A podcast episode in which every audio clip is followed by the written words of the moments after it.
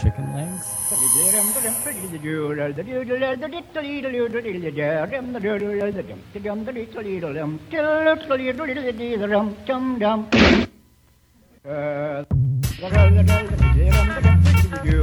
Muy buenas, bienvenidos a Speed and Bacon. Esta semana tenemos otro grandísimo invitado que viene de la parte gallega del universo.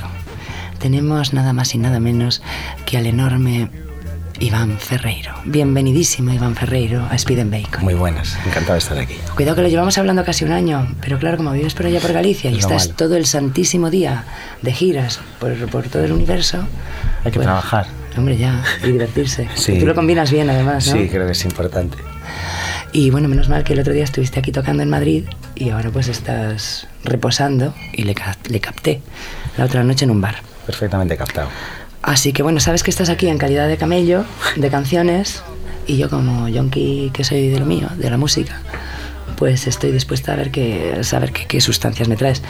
Mm, También es como si hubiera venido un poco del planeta Agostini. Y, y muchas veces no me acuerdo de la gente mm, que conozco. Así que por eso traigo invitadas que me recordáis. Así que bueno, ¿qué tal estás? Pues muy bien, tía, la verdad es que muy muy a gustito. ¿Y con qué crees quieres abrir Speed and Bacon? Pues voy a hablar, voy a, voy a empezar con la canción que más yonki me tiene este año, ¿no? Esa, esa canción que, que te obliga a ser la primera en ser escuchada por la mañana, la que te hace llorar un montón, la que cada día que la escuchas entiendes la letra de otra manera y se vuelve más grande, ¿no?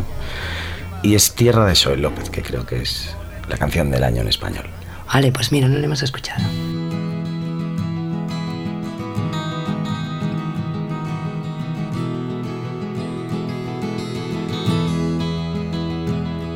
Yo soñaba cada día poder alcanzar la playa y ahora está tan cerca, casi ya la puedo leer y espero cada vez más próximo al final. Ya puedo sentir tierra seca tras la arena mojada y no me da la gana pensar que nada es para siempre si esta canción se acaba. Que acabe el mundo para todos, todos somos nada. Sin las palabras dime qué nos queda y vuelven algunas rimas a mi mente cansada, partes de guiones que creía olvidadas, melodías que una vez pensé que iba a perder, se tornan ahora bellas y valientes sinfonías. Y hace tiempo que yo ya me fui, yo siempre me estoy yendo, pero siempre estoy contigo, aunque a veces piensas que no hay nada cuando me quedo mirando, como si estuviera ausente, porque estoy viajando, no pienses que voy a perderme.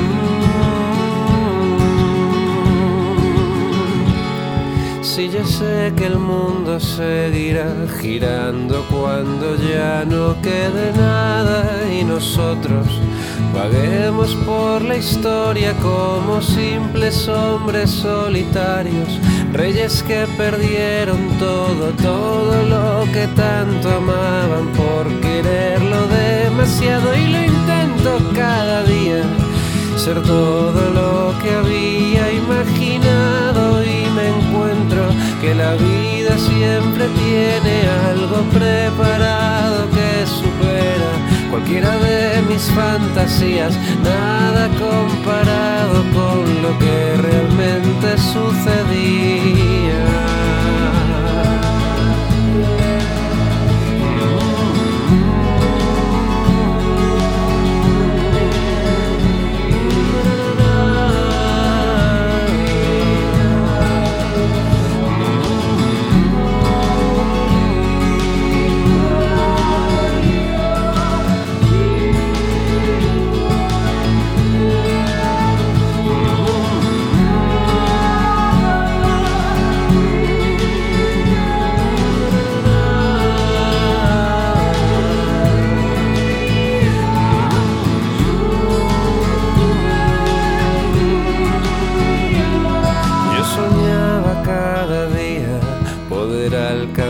La playa.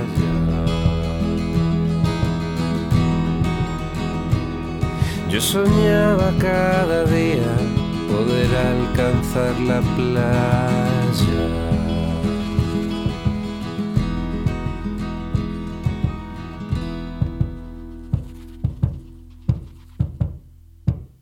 Qué preciosa canción de Joel. Es un escándalo, es un escándalo. Tenías razón. Yo a Joel lo conozco por Mariño. Claro. A ver si algún día puede venir. Sí, lo que pasa es que está en Argentina casi todo el rato. Vale. A mí con Sol me pasa algo muy, muy personal y muy fuerte, ¿no? ¿Qué es? Que Sol y yo nos conocemos hace unos años y nos conocemos en una situación personal muy particular, los dos, ¿no? Y ¿Se puede contar? ¿Se puede contar la situación Sí, particular? bueno, me refiero, los dos estábamos como en parejas que se... Desmoronaban. Sí, o de alguna manera no teníamos la vida que queríamos tener o lo que fuera, ¿no? Y yo cantaba todo el rato mi canción Turnedo, que no tiene valor para marcharse, ¿no? Y la cantábamos juntos todo el rato y en el fondo ninguno teníamos voz para marcharnos a ningún lado, ¿no? Pero finalmente nos marchamos de alguna forma, ¿no? Entonces, eh, yo en ese momento quería viajar a América, quería, estaba obsesionado, como sigo, con la idea de América, ¿no? De que creo que tenemos que ir todos. Y hicimos una cosa que era laboratorio y, y llevé de la oreja a Soel hasta Argentina. Él Ole. solo quería quedarse en su casa y yo solo quería viajar. Y al final, Y mira. al final lo llevé de la oreja hasta Argentina y ahora vive en Argentina y él hace la vida que me gustaría vivir a mí de alguna manera. Se ¿no? le prestaste. Y entonces, pues eso, yo he estado muy relacionado con Argentina también, he, estado con él en su casa en Argentina muchas veces, hemos hablado de mil cosas, ¿no? Y cuando llega esta canción, a mí me da la sensación de que es esa continuación del que tuvo valor para marcharse de alguna manera, ¿no? Que habla- y lo que más me impresiona de la canción es que mientras habla de, para él habla de una persona que lleva tres o cuatro años viajando por toda América y por todo el mundo, y habla de un viaje y habla de la, falta de poder controlar tu vida y de solo dejarte llevar, pues de la misma manera también cuenta la historia mía, que soy un tío, padre de familia, que estoy reducido a un pueblo y han pasado los años y tengo la misma sensación de viaje que él, ¿no? Entonces creo que pff, es... De muy- sensación de querer viajar. No, no, de viaje que, de constante. que la canción habla de mí y de mi propio viaje, es decir, Claro. que es el mismo viaje aún no moviéndome de un pueblo de Galicia, ¿no? Eso- Es que las, las buenas canciones es cuando te crees que hablan de ti. Claro, es y que también si que no- creo que todas las canciones de amor hablan de mí. Claro, es que si no hablan de ti no son canciones. Claro, no, ni son de amor ni son, No son nada. Una canción tiene que hablar de uno o, o de o, o ser algo que tú quieres cantarle a alguien, ¿no? Sí, exactamente. Alguien a quien le disparas, ¿no? Pero al final acabamos siendo todos. Sí, sí. Eso es el pop, ¿no? Me refiero. Yo creo que, que para que exista el pop tiene que haber una memoria colectiva. Tiene que ser algo que está en todos nosotros. en la misma Unas referencias. Sí. Básicas. Bueno, y entonces, bueno, después de esta, a ver con qué vas. Pues yo creo que, que hablando de una de viajes, mola una de echar de menos, ¿no? Sí. Y yo creo que la, Encima siendo gallego, tío, tienes que La- la por gran- obligación echar de menos en algún momento. la vamos a elegir en portugués también. Bien. Y esas playas desertas, ¿no? De Sakamoto y Morelenbaum, ¿no? Porque- Madre mía. porque creo que es la gran canción de echar de menos. Creo que no hay alguien que esté enamorado y alejado de alguien, no creo que pueda recibir semejante puñetazo desde ningún otro sitio que no sea las playas desertas, ¿no? Las playas desertas, a ver, a ver, a ver.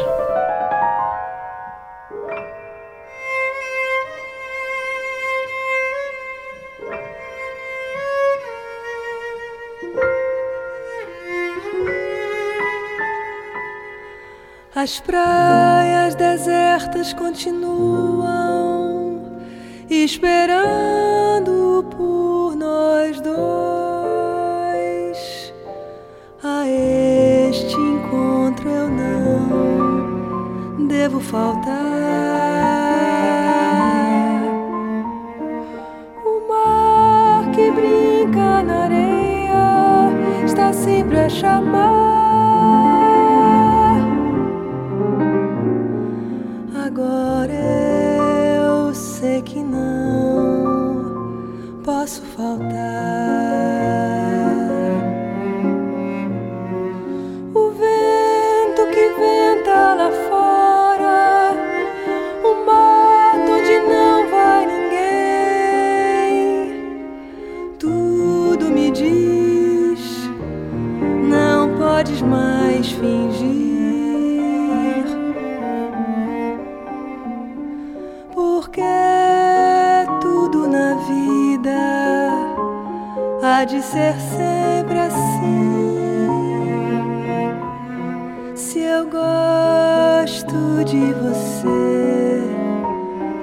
Você gosta de mim.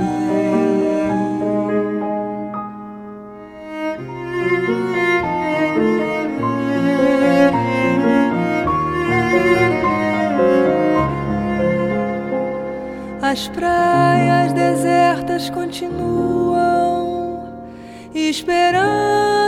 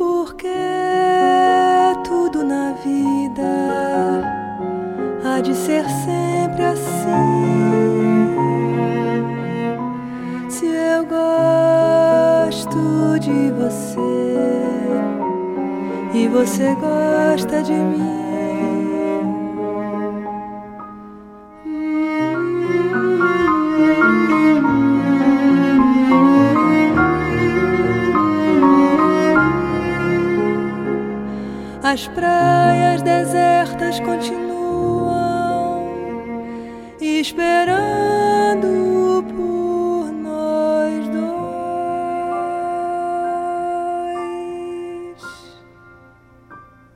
Pero qué maravilla, esto es así que así merece la pena echar de menos muchísimo. Sí, pero también se hace doloroso, eh, me refiero. Pero echar de menos. Yo creo que además contiene la canción una cosa que tiene que ver con los idiomas, ¿no? Me refiero que yo me dedico al español, ¿no? Y el español tiene algo muy guay de concreción, de es complejo, tiene consonantes, no es como el inglés, ¿no? Que es más musical, ¿no? Pero yo creo que el brasileiro tiene esas dos cosas. Tiene el punto del español donde las palabras son súper potentes sí. y luego tiene una musicalidad todo el rato increíble. Sí, como si se ¿no? fueran a, a derretir. Sí, entonces yo creo que alguien que no entienda el portugués va a entender también, la canción está hecha muy bien, ¿no? Y A veces no es tan importante entender el idioma como entender el lenguaje. Claro, y, eh, Van Morrison decía eso. Hay, decía- hay gente con la que, que hablas el mismo idioma, pero hablas un lenguaje distinto y no hay Dios quien se entienda con ellos. Sí, efectivamente. Van Morrison decía que le daban igual las letras, que él iba tocando por todo el mundo y que veía la misma emoción en, en todas las personas, ¿no? Yo, sin embargo, creo que la letra es importantísima. Sí, yo también creo en las palabras. Y creo que cuando alguien en un idioma que tú no entiendes canta algo con convicción, te llega esa convicción o algo, ¿no? Sí, estoy de acuerdo. Yo una vez fui a ver un- una obra de teatro en polaco. De hora y media, lo entendí todo, tío, te lo juro. Eran unos actores buenísimos. Sí. Decía, a propósito de echar de menos, que decía mi escritora favorita, Clarice Lispector, brasileña ella, que echar de menos es uno de los sentimientos más urgentes que el ser humano puede gestionar, puede intentar gestionar. Estoy de acuerdo. Cuando echas de menos es que necesitas la presencia instantánea, es que te Es muy necesitas heavy. fundir con quien echas de menos. Es, Es una una, sensación muy heavy la de echar de menos, ¿no? Creo que el, el vacío, ¿no? Eh, esa nada de desear algo, necesitar la presencia física de algo que ocupa un espacio. Y Sí. Eso es muy bestia, ¿no? Eh, eres- por eso, te entra como vicio, además. sí, no, es que es yonquismo. Mm. ¿Qué ibas a decir antes de Sakamoto? ¿Sabes que una vez yo vi a Sakamoto en Londres por la calle? Qué maravilla. Y joder, no me atreví, eran los ochenta y tantos. Y joder, me dio una cosa y no me atreví a entrarle. Yo, joder, me encantaría hablar con Sakamoto. Es que no sabría qué decirle. Supongo que es de los pocos que tendría. No sabría ni por dónde empezar. Bueno, mm, con él con el piano y tú con la guitarra o vete a saber. Sería la bomba. Tenéis un, un buen idioma en el que entenderos. Ese sería mi sueño, grabarme un disco en el que Sakamoto toca y yo canto. Pues vamos a por la tercera entonces, ¿no, hijo mío? Sea, hablábamos de lo del idioma y de no entender lo que dice, pero hacerte una idea, ¿no? Yo supongo que mi primer acercamiento a esa sensación fueron con los, fue con los Smiths, ¿no? Los Smiths para mí son Creo que también de, de- de- de mis grupos de cabecera al principio. para mí son los grandes compositores. Es decir, eh, mi, mi vida musical está basada en... Johnny Marr, como me gustaba. El otro día dijeron el riff de This Charming Man como el mejor riff de la historia. Bueno, ese- esa canción me encanta, ¿no ibas a poner esa canción? Eh, ah, vale. no iba a ponerla, poner. pero podemos ponerla perfectamente. ¿no? Vale. Eh, pero ese riff, esa guitarra que meten, pues hasta Van Halen dijo que era la cosa más brillante que había oído nunca en su vida. Pues vamos con This Además, yo vi a los Smiths eh, defendiendo este disco en directo ¿En también serio? allí en Londres, en el. Hammersmith Palace, uno Qué de estos. envidia. Y salía, la que sale esa, mm, que salía de Sandy Shaw. Sandy Shaw cantando this, eh, Hand in Glove. Qué maravilla. Yo era muy fan de todo eso. Yo Me- también. Me volví loco. Fue mi, digamos, mi primer grupo de adolescencia. Yo, que uno de los- no de entendía los nada, buenos. pero me encantaba. ¿no? De todas formas, yo entré en los Smiths con Mitty's Murder, realmente, que es el, Vale, el es- disco más difícil, de alguna Vale, forma. Yo creo que ahí ya no, no los. Joder, pues yo a mí me, me chiflaba ese disco, ¿no? Y no sé, era- Yo creo que tenían ese punto de que tú dices, eh, no entendemos el idioma, pero realmente había un tío peleándose por algo en la puta canción todo el rato, ¿no? Eh, se exportaban de una manera muy particular y eso Sí, sí, sí. mm, a mí me encantaba como bailaba Morrissey, tiraba, wow. No, y un a rollaco. A mí me gusta mucho el punto de Morrissey, ¿no? De que es el, el- el jefe hablando de la soledad, del abandono y todo eso, ¿no? Y mi sensación es que es un tipo al que nunca ha estado solo y nunca le han abandonado, ¿no? Ha vivido como Dios toda su vida y eso es lo más grande de la uno- canción. Para uno mí es lo más solo. grande de la canción, ¿no? Sí, lo más grande es que alguien Realmente supongo que molan los Smiths porque en una primera impresión parece que él está afectado, pero en el fondo está cantando por encima del hombro todo el tiempo, ¿no? Y eso es muy grande. Da un poco de, mm, de solución. Sí, no, y sobre todo que, que es para lo que están las canciones, ¿no? Las canciones están para que sobre algo que te duele o, o te emociona, lo que sea, poder cantarlo con seguridad y decir las palabras exactas que necesitas Y con de- el gesto adecuado, ¿no? Y de alguna manera lo exorcizas. Sí, sí, para eso está. Bueno, pues entonces, ¿cuál vamos a poner? This Charming Man. Dale.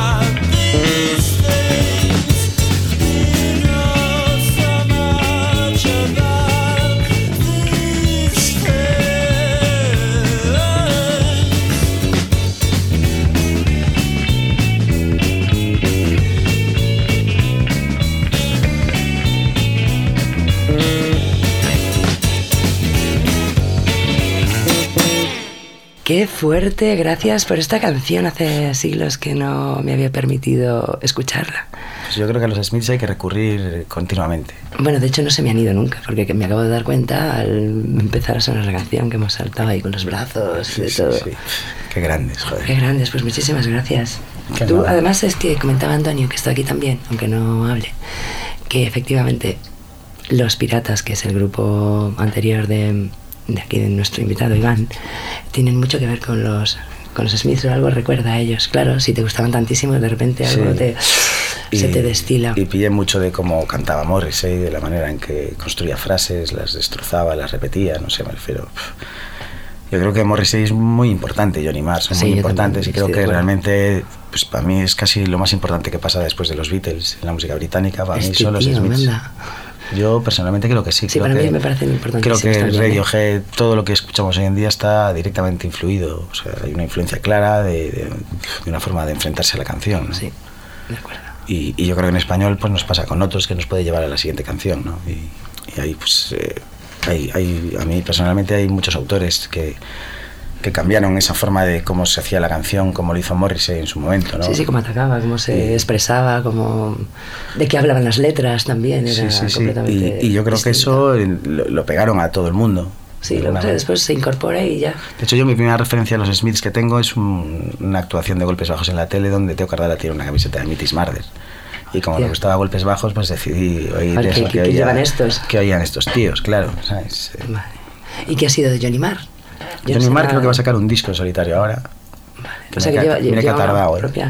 Pero bueno, luego se metió en un grupete de unos chavalines de su barrio Ah, a tocar ahí. Luego tenía Electronic con el de con los de New Order, tenía ahí un- unos discos así noventeros bastante interesantes. Qué bueno. Bueno, pues eh, gracias por la canción, de verdad. nada, Para nada, para nada. A ver qué, cuál es lo siguiente, tío. Pues Porque yo creo que ahora que hablábamos de lo de cambiar la forma de ver las letras, ¿no? Sí. Creo que escogería un tema de los enemigos. Porque me parece que son Bueno. de- también de los primeros que me refiero. Sí que hay grandes letristas antes, Radio Futura o Golpes, o había grandes letras, creo que Radio Futura hacía letrones, ¿no? Sí. Pero, pero creo que a mí José es el que me hace darme cuenta que se puede romper mucho más los moldes, ¿no? Era como algo rock, pero era probablemente más melódico. Más poético, De- el más que- poético, el más melódico de todos los cantantes que había, ¿no? Y, Sí. y conseguía... A pesar de que intenta quitarse mm, con todo el rock que tiene, intenta que no se le note. Pero era melodía todo el rato y emoción todo el rato, Sí. ¿no? Y, y- y aunque hablaba de cosas eh, muy duras eh, un Sí. montón de rato, ¿no? Me refiero a mí, por ejemplo, cuando sale La vida mata, me, me cambia todo mi concepto de cómo se hace una canción y desde dónde la enfocas, ¿no? Y, y es cuando para mí entra realmente el verdadero punto eh, subjetivo, claro, ¿no? Del cantante que pf, dice, mira, pf, El poeta. no suelto filosofía, suelto mi mierda eh, a borbotones, ¿no? Porque es importante lo que estoy contando, ¿no? ¿Y qué canción has elegido? De, Pues no sé qué elegir, me refiero. Estoy por. No sé si elegir una de los enemigos. Si me vamos a elegir. eh, yo creo que. ¿Cuál, cuál, cuál, cuál? Venga. Es que dudo entre septiembre y desde el Jergón, desde el Jergón, ¿no? Que son dos Ah. cancionazas, ¿no? Vamos, desde el. Jergón, vamos con desde el Jergón, que creo que, Que, bueno, es que, una que lo maravillosa contiene un poco todo. Es la canción que contiene un poco todo el disco, ¿no?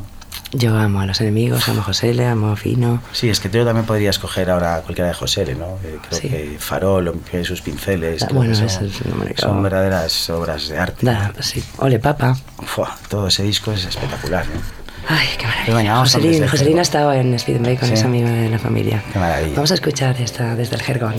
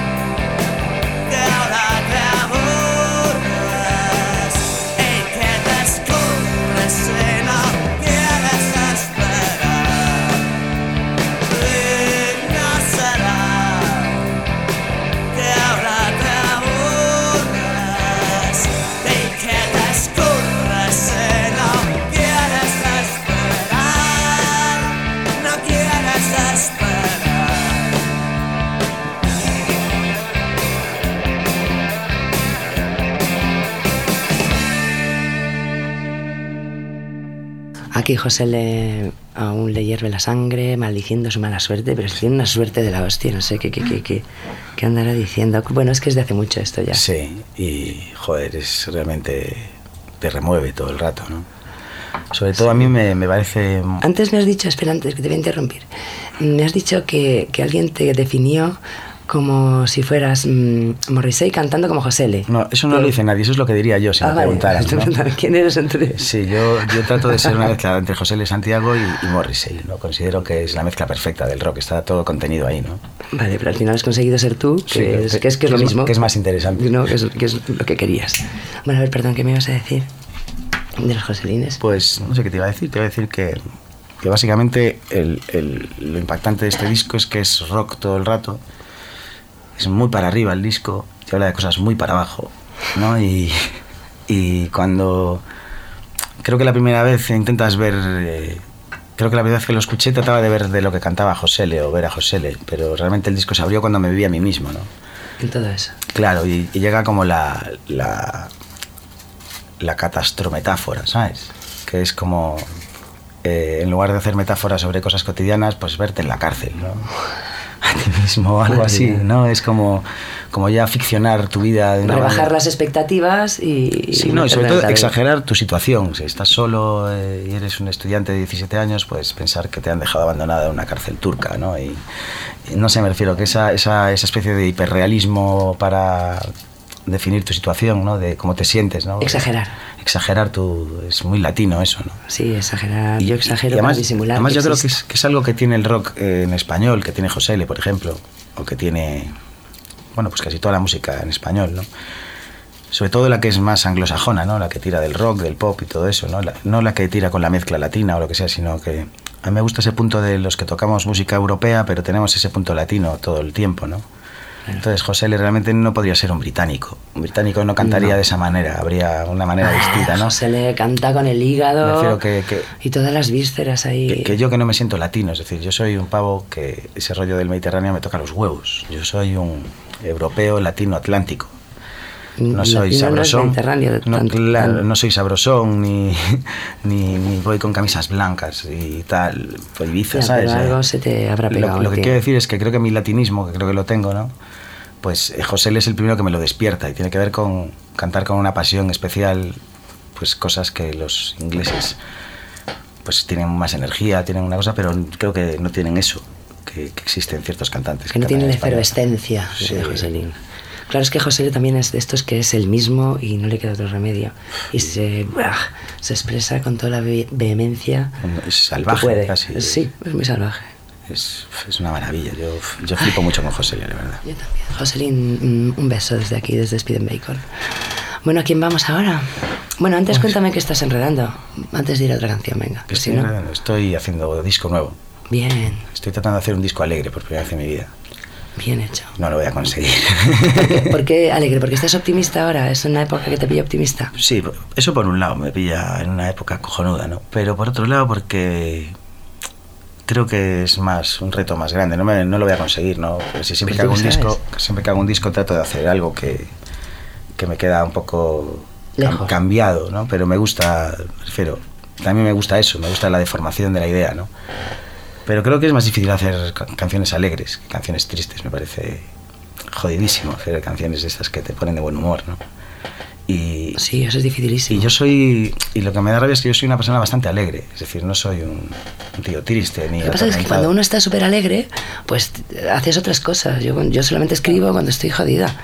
Yo al revés. Tienes que entender, yo me tengo que entender. Yo como escribo como para, para entender lo que siento y lo que pienso, pues resulta que, que, hostia, mm, cuando estoy bien, pues estoy todo el día de Ah, pues yo, no, yo, no- de fiesta. yo cuando estoy jodido no tengo ganas de hacer nada. Entonces yo es cuando tengo un momento bueno, cuando soy capaz de escribir sobre lo que me pasa y cuando disfruto de eso y me lo quito de encima. Es la canción la que me quita de encima las cosas siempre. Vale.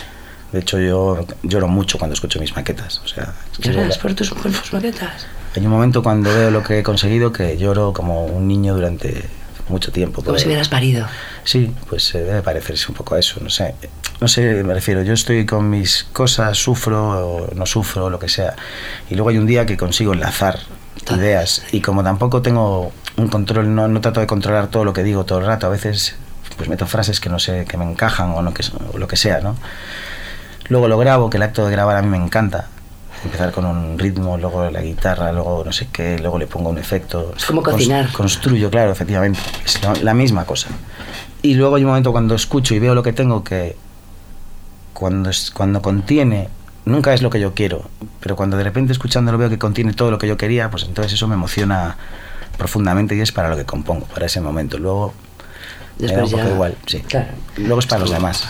Sí, después ya no dependen tanto de ti. Es como si se hicieran mayores de edad en cuanto salen del al mercado. Sí, sí, luego son de los demás y eso también es lo más bonito, creo yo. Que tengan una vida propia, ¿no? Claro, como los hijos. Sí. Que se vayan. Tin. Sí, no, es. La verdad es que la relación con las canciones es acojonante y con la hora, con las cosas que expulsas, ¿no? Sobre Sí. todo cuando. Cuando desobas, yo lo llamo desobar. Sí. Yo le llamo vomitar. Ah, mira, yo desobar, cada uno lo llama de una manera. Me parece que es como si soltara lo, lo peor de mí. Es como. Yo como si fuera una ballena pequeña. Me veo, me veo como un mini esturión, una cosa así. Cuando escribo poemas. Oye, venga, dicho lo cual, vamos a escuchar otra. Que es que sí, ¿no? Pongamos una alegre. Venga, dale, ¿no? ya que estás en esto de la alegría ahora. Pues yo creo que una de las canciones que me pongo para sentirme alegre es una de un grupo que se llama Phoenix, que son Idea. franceses, que se llama Too Young, Demasiado. demasiado joven. sí. Vale. Y esa canción salía en Lost in Translation. Ah, qué peli tan Pero chula. yo ya la conocía de antes y, y es una canción que cuando tengo un día así que quiero empezarlo como Dios manda, Cuando te sientes demasiado joven, me mando Too Young, sí. vamos a escuchar a ver de qué van estos Fénix.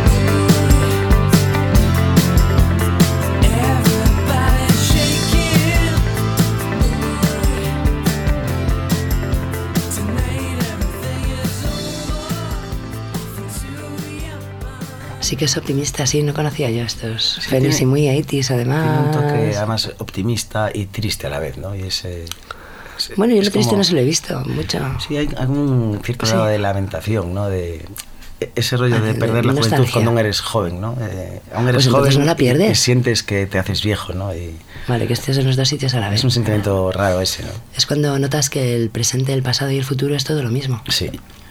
Bueno, pero eso no es una causa de tristeza, es como que a cortas distancias entre tres conceptos que quieras que no complican mogollón la vida. Sí. ¿Sabes? Pasa es que hay, hay un momento, por ejemplo, yo a los 20, cuando, con 22 a lo mejor, ¿no? Que de pronto ya no iba al instituto ni nada. De repente recuerdo un día pasar por la salida del instituto y ver salir a todo el mundo al instituto y pensar, "Pf, De buen librado. no, no. Ah. En ese momento, ahora mismo veo a la gente de los institutos digo, de buena me he librado, ¿no? Pero en ese momento me acojonó la hostia, ¿no? Y, Porque estabas en otro sitio.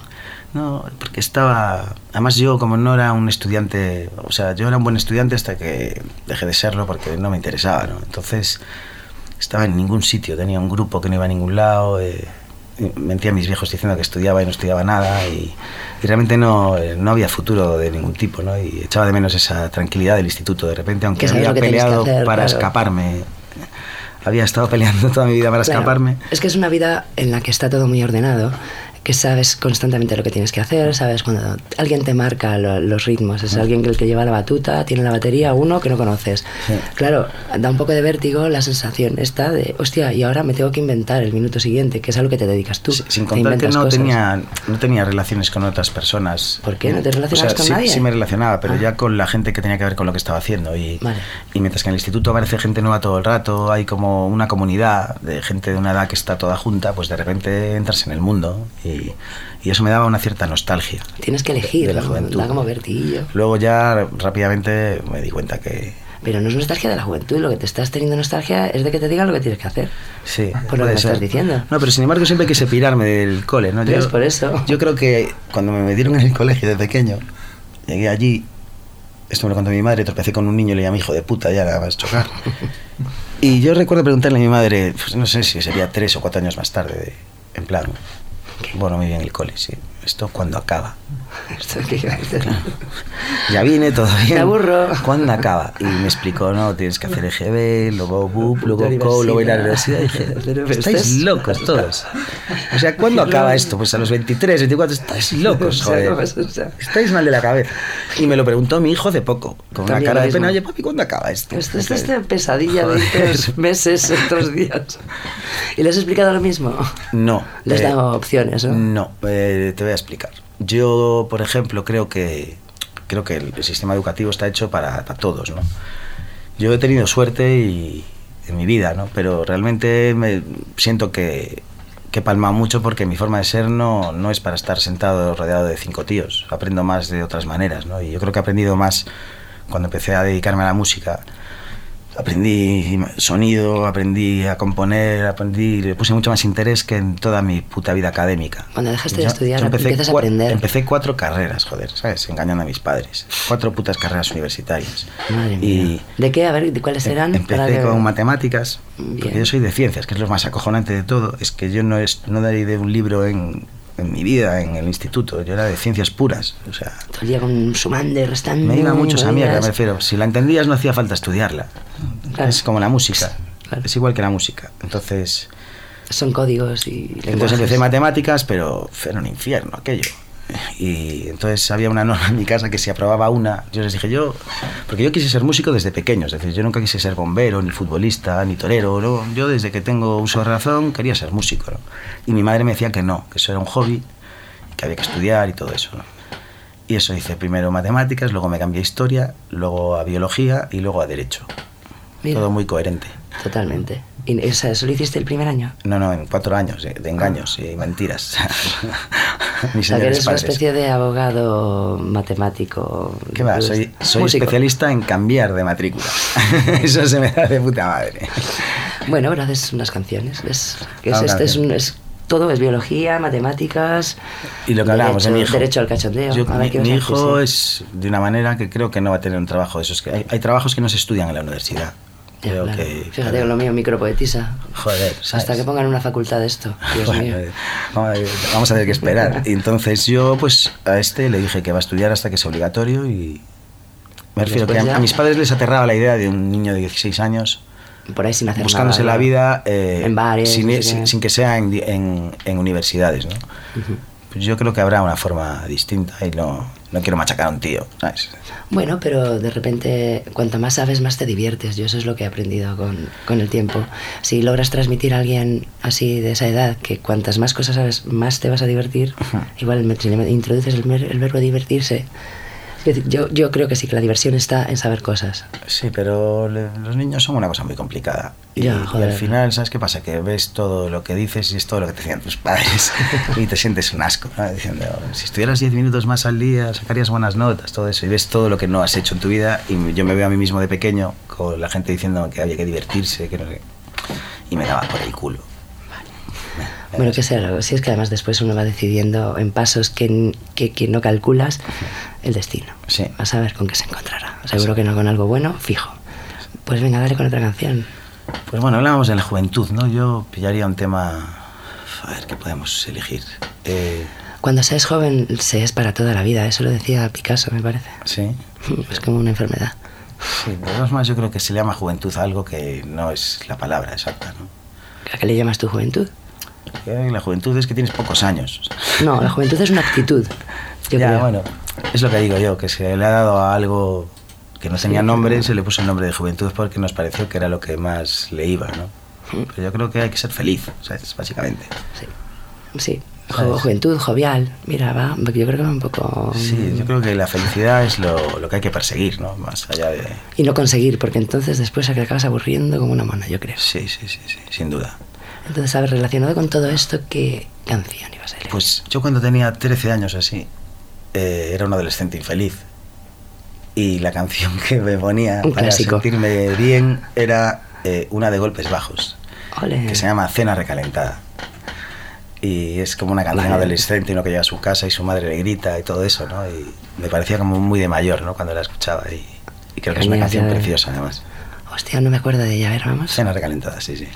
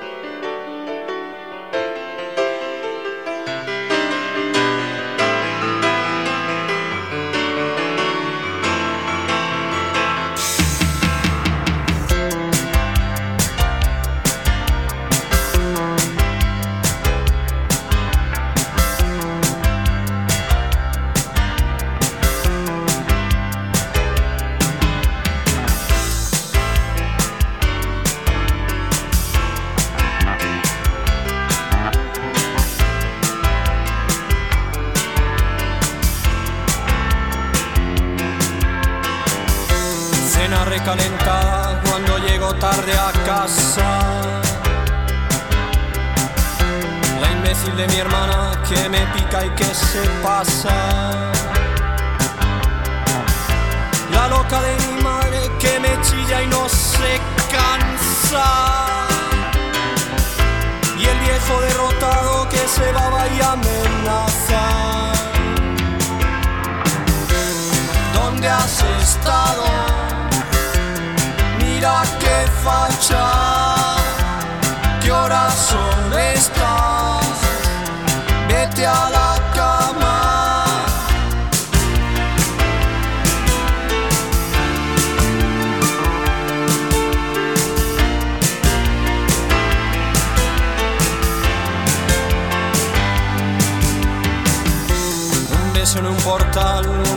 Hasta mañana.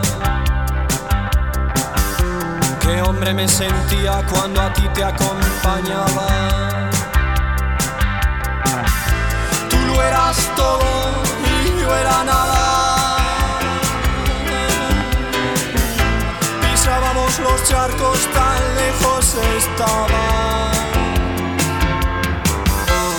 ¿Dónde has estado? Mira qué facha, qué horas son estas. Vete a la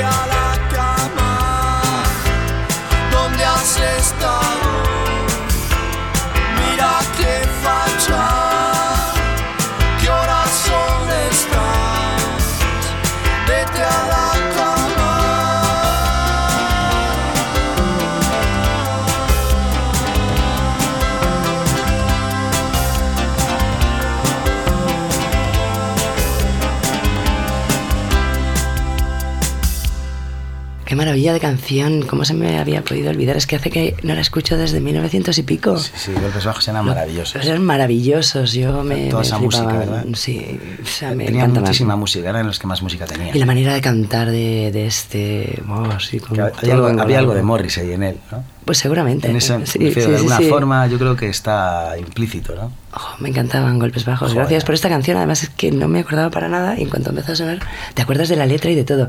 La música y las canciones se alojan en un sitio maravilloso, que es como un como un, un aroma. Te, te, te arrastra toda la letra, todos los estribillos. Te todo. puede meter un hachazo en un momento dado eh, importantísimo. ¿no? hostia, te, te tira de la memoria mucho la música. a mí yo- es lo que más me. yo Y, la- tenido y el olfato también. Épocas en las que tengo que quitarme de mi dieta Musical. ciertas, ciertas músicas, claro. Sí, yo también, ¿eh? Yo hace, hay grupos puedo que escuchar, los ¿eh? tengo un poco eliminados de mi dieta ya, como...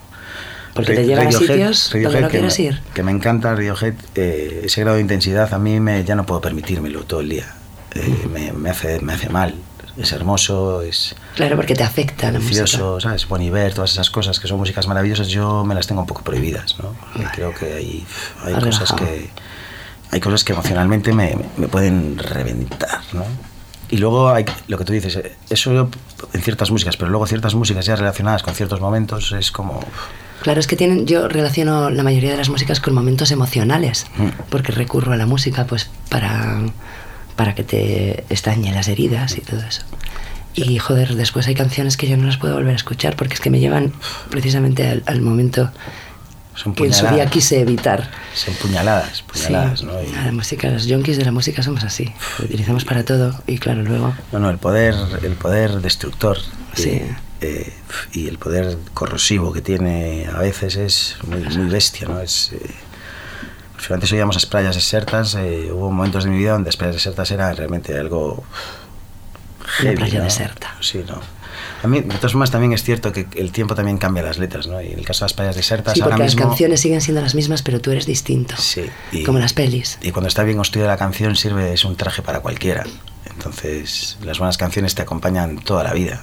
Toda la vida. Toda, toda, toda la vida sirve. Los vas rescatando en, en las diferentes etapas, en las otras pantallas. Sí, sí. Y, y luego, de alguna forma, la gente pasa, eh, las emociones y las pasiones pasan. Las Pero canciones- las, cancio- las canciones no son de nadie. Son tuyas siempre las canciones. Sí, que yo, por ejemplo, eso me, me empeño mucho en explicarlo. Es decir, para mí, esta canción habla de tal. Bueno, mira, Esta es en mía. su- en su momento. Mi canción, por eso la gente en las parejas tiene No, y, nuestra. y en mi la caso, nuestra, la, nuestra. la canción habla de lo que yo creía que era esa persona. Cuando dejó de serlo, la canción dejó de ser de ella Ay, inmediatamente. si no, ¿cómo voy a convivir yo con la canción el resto de mi vida, no? Tienes razón. Bueno, y tanta razón tienes que nos vamos a tener que despedir. ¿Qué has pensado para este momento tan clave del programa que es la despedida? Es Pues- como la otra parte del pan. Ah, deberíamos poner algo brasileiro también para acabar igual, ¿no? Bueno, a ver, depende. Vale, a ver. La otra opción es el disco también que me acompaña toda mi vida. ¿Cuál es? Venga. Es La Fusa. La Fusa yo creo que es un Bueno, disco por que favor, acompaña desde todo luego, el rato, ¿no? desde luego, ese es uno de mis discos favoritos del universo. Vamos a coger Pues uno de la entonces pongamos la... Acabemos con una canción de amor potente, ¿no? Con Venga, sí. Samba en Preludio, ¿no? Ay, por favor. Creo que dos voces... eh, Entonces que todo el disco es una maravilla. A este Joder, disco me lo regaló. los dos- los dos discos Víctor son una maravilla. Sí, todos los dos son- son un disco entero. Porque Le de Mañá que canta María Betaña Bueno, es por favor, sí, sí. impresionante, es impresionante. Este en este viene la de porque hoy es sábado. Porque Sí. hoy no es sábado, porque si no poníamos esa. bueno, pues Iván, que sepas que ha sido un grandísimo placer esta conversación contigo. Igualmente. Me han encantado todas las canciones que has traído. Bien. Has tirado de la memoria, que eso es lo mejor que le puede pasar a uno. Y que bueno, nos vemos por ahí. Que tengas muchísima suerte Muchas con toda tu gira intermitente e inacabable. Inacabable. E infinita. Infinita, ¿Tienes ojalá. una gira infinita? Ojalá. Continuando con la gira infinita de Iván Ferreiro. Bueno, pues que un placer muy grande. Mm, os dejamos con esta preciosísima canción. Gracias, ¿eh? Muchas gracias a ti.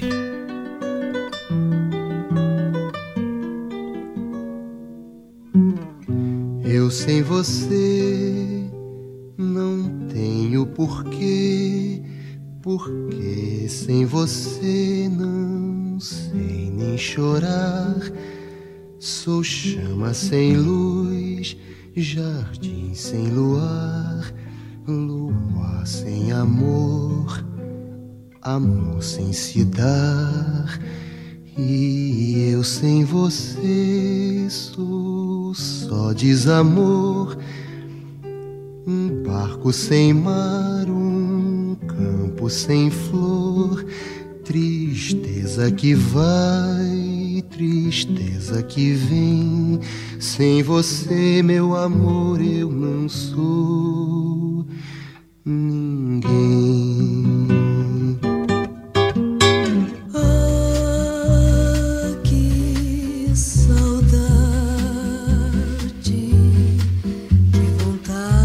ver renascer nossa vida.